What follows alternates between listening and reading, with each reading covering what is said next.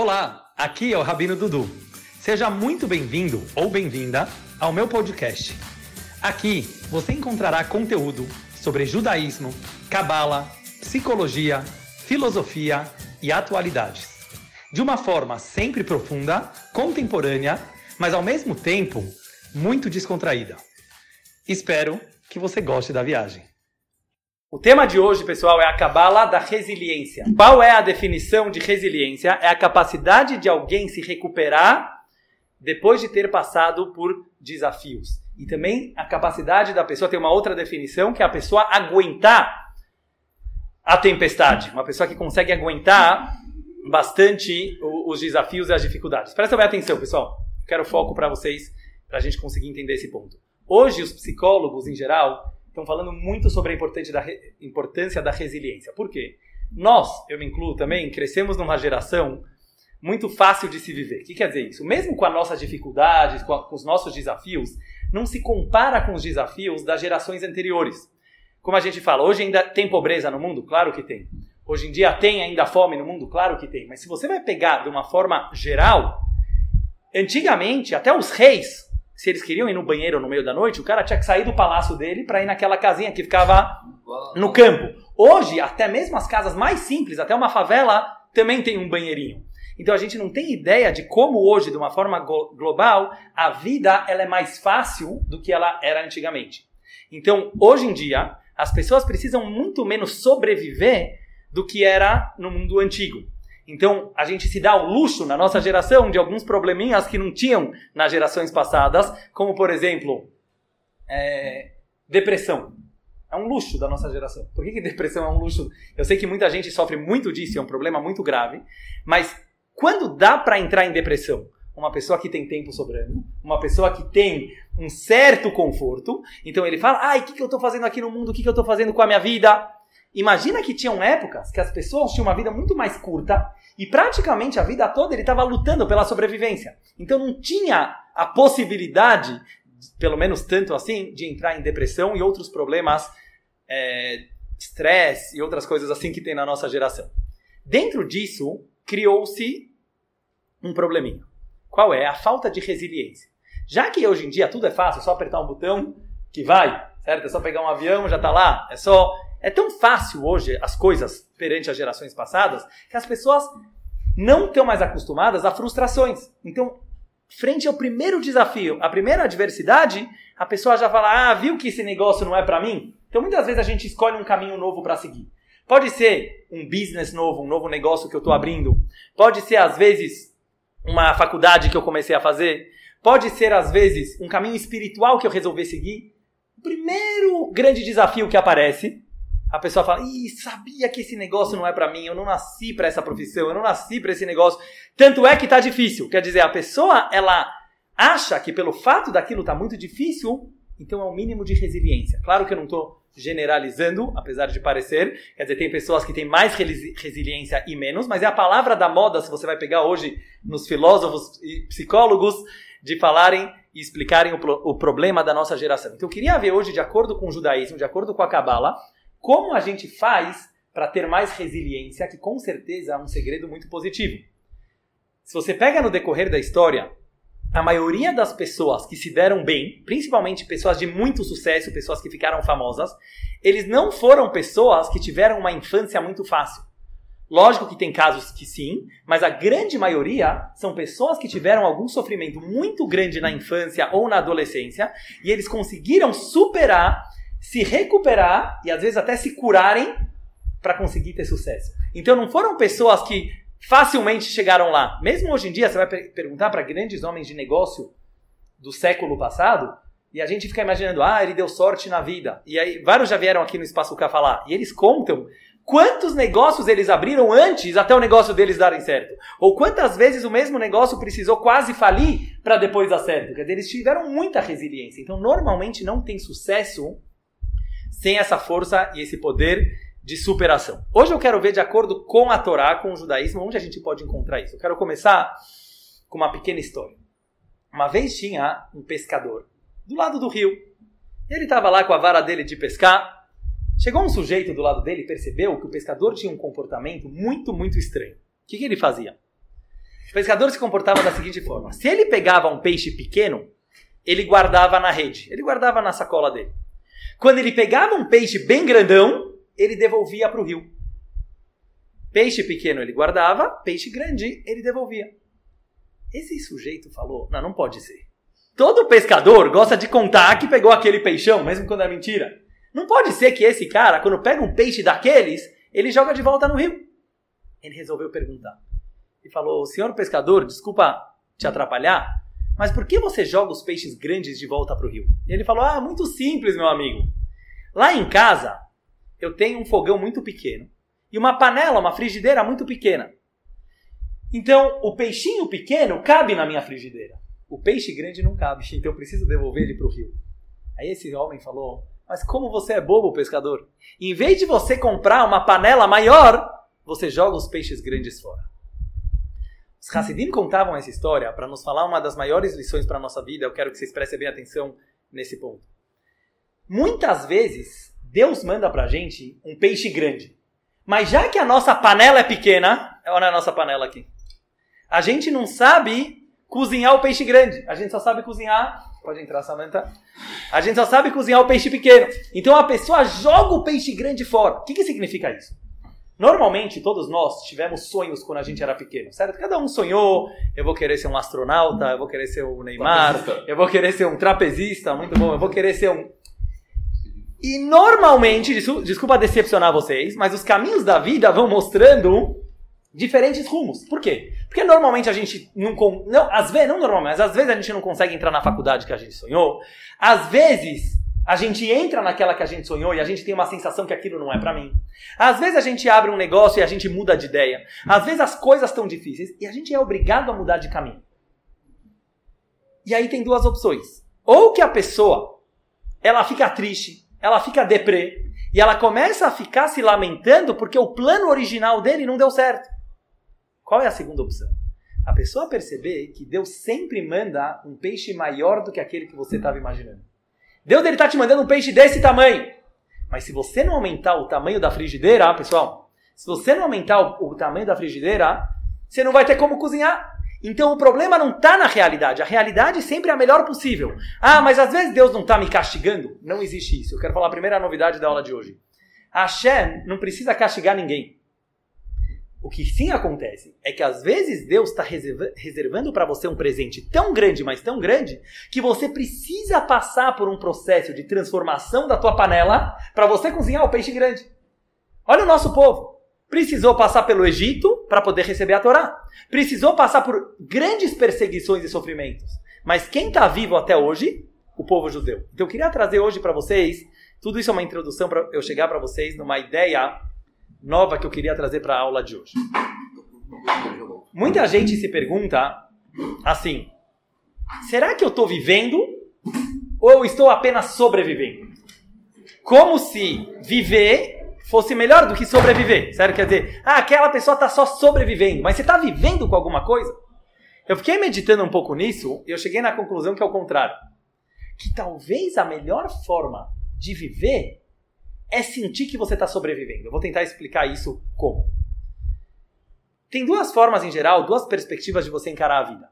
Uma é você falar assim: eu estou aqui de boa, confortável, e tenho infinitas opções para fazer com a minha vida. Hoje com a internet, certo? Você pode fazer cursos diferentes, você pode fazer aulas diferentes, você pode fazer viagens diferentes, tudo. Olha quantas opções você tem. No segundo passado, você tinha infinitas opções. Agora você está aqui na minha aula, não sei por que você não pode sair. Se você quiser, pode sair, que, ela, cada um é livre. Mas é interessante como a realidade ela nos prende numa certa situação. Mas teoricamente você tem infinitas opções.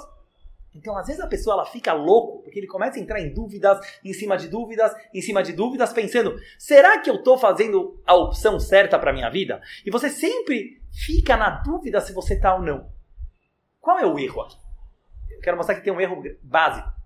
O erro básico é que você, como se fala em inglês, take for granted. O que quer dizer isso? Eu não sei como traduzir exatamente para português, mas é, é, mais ou menos o seguinte: você aceita e você acha que a tua vida está garantida. É como se você sempre esteve aqui e sempre estará aqui, e você é o reizinho do mundo que está agora para decidir o que eu farei com a minha vida. Você não percebe que a vida faz com você, e não é você que faz com a vida. Em outras palavras, Qual é a segunda opção de você perceber? Você fala assim: eu sou um sobrevivente.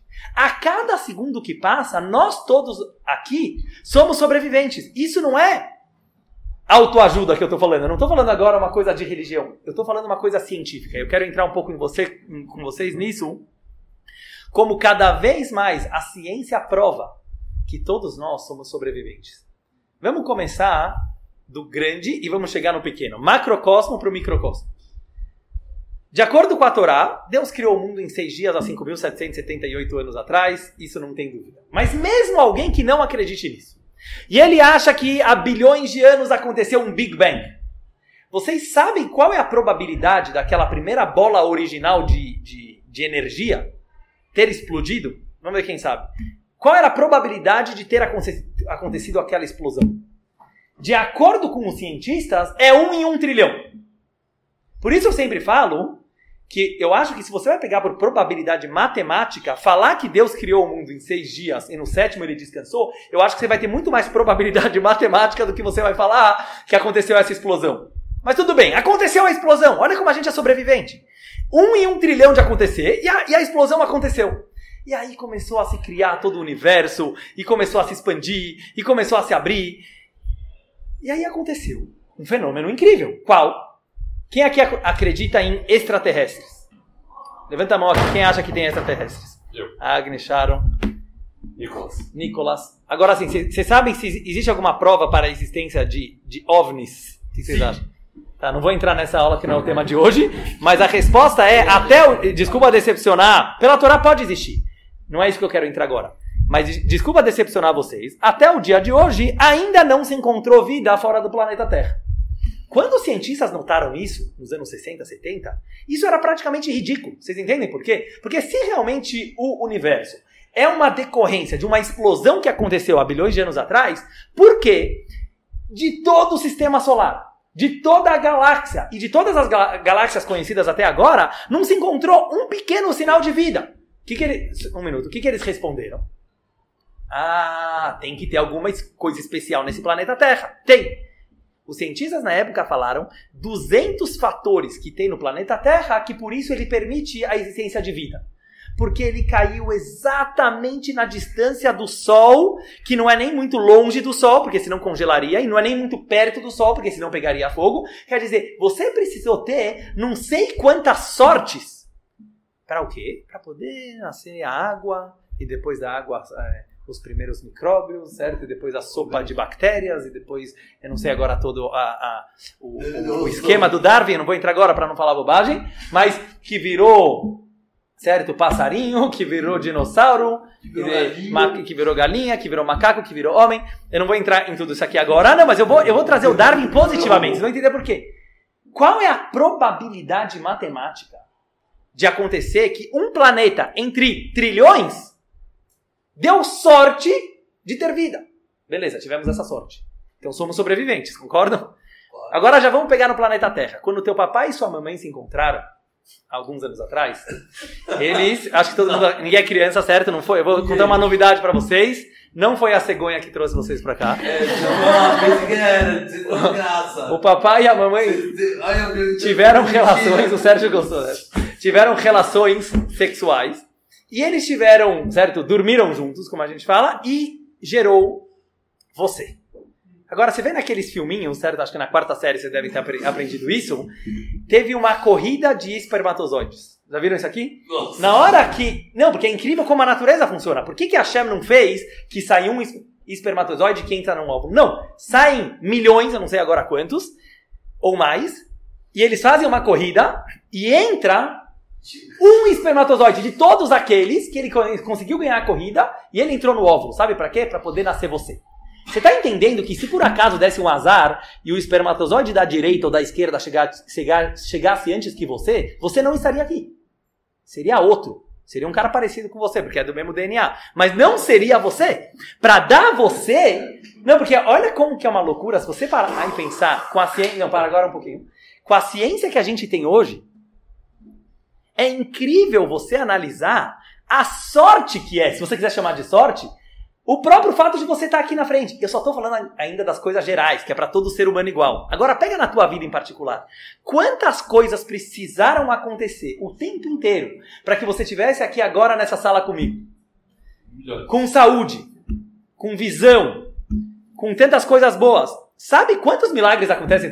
E nós, com a nossa panelinha pequena, às vezes reclamamos da vida. Certo? Às vezes a gente chega e fala: Meu, que droga, se ano passado eu não tivesse falado aquela bobagem, se eu não tivesse feito aquela escolha, tudo seria diferente. Meu, que bobo você é. Você não está entendendo que naquele mesmo segundo que você fez uma escolha errada, a vida fez infinitas escolhas certas para você continuar vivo, por exemplo. Porque tem gente que morreu ano passado.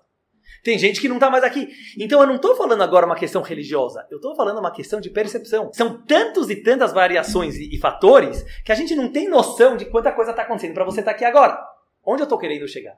Que se você pensar um pouquinho nisso, você vai se sentir um sobrevivente a cada instante da tua vida. O que, que faz um sobrevivente? Ele vive com uma adrenalina completamente diferente. Vocês já falaram com alguém que caiu do avião e o avião inteiro morreu e só ele sobreviveu. Já aconteceu alguns casos que o avião caiu e todo mundo morreu, 300 pessoas morreram e o cara sobreviveu.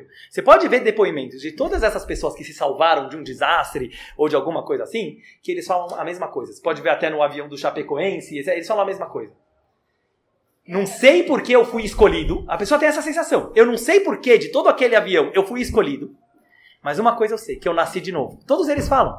A minha vida estava indo para um caminho, mas eu senti que eu nasci de novo. Porque todas aquelas mo pessoas morreram e agora eu preciso viver por todas elas. A responsabilidade de alguém que sobreviveu a, a, a uma situação dessas é tão forte, é tão poderosa que a gente nem consegue imaginar, não é uma coisa lógica. É uma coisa sensorial. Mas a adrenalina que essa pessoa começa a viver a partir daquele momento é algo inimaginável. Por que, que eu estou trazendo isso para você de tantos outros exemplos? Para falar para falar o seguinte: um sobrevivente, a maneira que ele encara a vida, a maneira que ele encara as coisas, é com uma intensidade, é com um agradecimento muito maior. E ele começa a ver tudo de uma forma diferente. Então, se você vive aqui como se você sempre estivesse aqui, sempre estará aqui, você não está olhando a realidade, porque você não está entendendo. E eu vou falar numa palavra que eu pensei essa semana. Se a gente pudesse definir as nossas vidas, sabe quem somos nós? Nós somos sempre aquilo que restou das infinitas possibilidades de um segundo atrás. Um segundo atrás, existiam infinitas possibilidades. Não é são milhares, nem milhões, nem bilhões, tinha infinitas. Tudo poderia acontecer. Dessas infinitas, sobrou você. Sobrou aqui agora. Sobrou essa sala que a gente está reunido. Se a pessoa sentisse essa intensidade a cada instante, o mindfulness, sabe o que é mindfulness? Quer dizer, o estado de espírito presente que a gente estaria em cada momento seria incrível. A pessoa não ia querer desperdiçar um segundo de vida. A pessoa não ia querer desperdiçar um, um segundo que ele está em contato com outras pessoas. Porque é tudo um milagre, é realmente um milagre que a gente está aqui agora. E com isso eu quero finalizar para vocês, que é o segredo da resiliência. O que é a resiliência? Resiliência significa uma pessoa conseguir se deparar com dificuldades, com desafios e não parar por causa delas. Se você é um mimadinho, um mimadinho da vida, normalmente você vai parar no primeiro desafio, na primeira dificuldade. Mas quando você se sente um sobrevivente, vamos pegar no nosso povo. Talvez é o povo que veio ensinar para o mundo que a melhor vida que você pode ter é uma vida de sobrevivente. Muita gente se pergunta, vou trazer esse exemplo para a gente finalizar. Muita gente se pergunta qual é o segredo do povo judeu? Como o povo judeu existe por tanto tempo? Como o povo judeu ganhou tanto prêmio Nobel? Quando, por que, que em Israel não tem praticamente um analfabeto? Qual o segredo da educação do povo judeu? E muita gente fica procurando motivos místicos, motivos espirituais, que podem ser verdade também. Mas tem um motivo muito mais simples. E os, os, os grandes historiadores escrevem isso. O povo judeu aprendeu há muito cedo a sobreviver. Desde o começo da nossa história. Ficamos 210 anos sobrevivendo no Egito como escravos. Aí saímos do Egito. Depois teve Haman que perseguiu a gente. Depois tiveram os romanos. E tiveram os gregos. E, tiver, e teve a Inquisição. E agora há pouco tempo teve o Holocausto. E ainda tem ataques terroristas. O que, que causa com o povo judeu? Que o povo judeu aprendeu que a melhor forma de viver, por falta de opção, mas é sobreviver. Quando você é um sobrevivente, você vive de uma forma diferente, você vive com muito mais amor e com muito mais intensidade.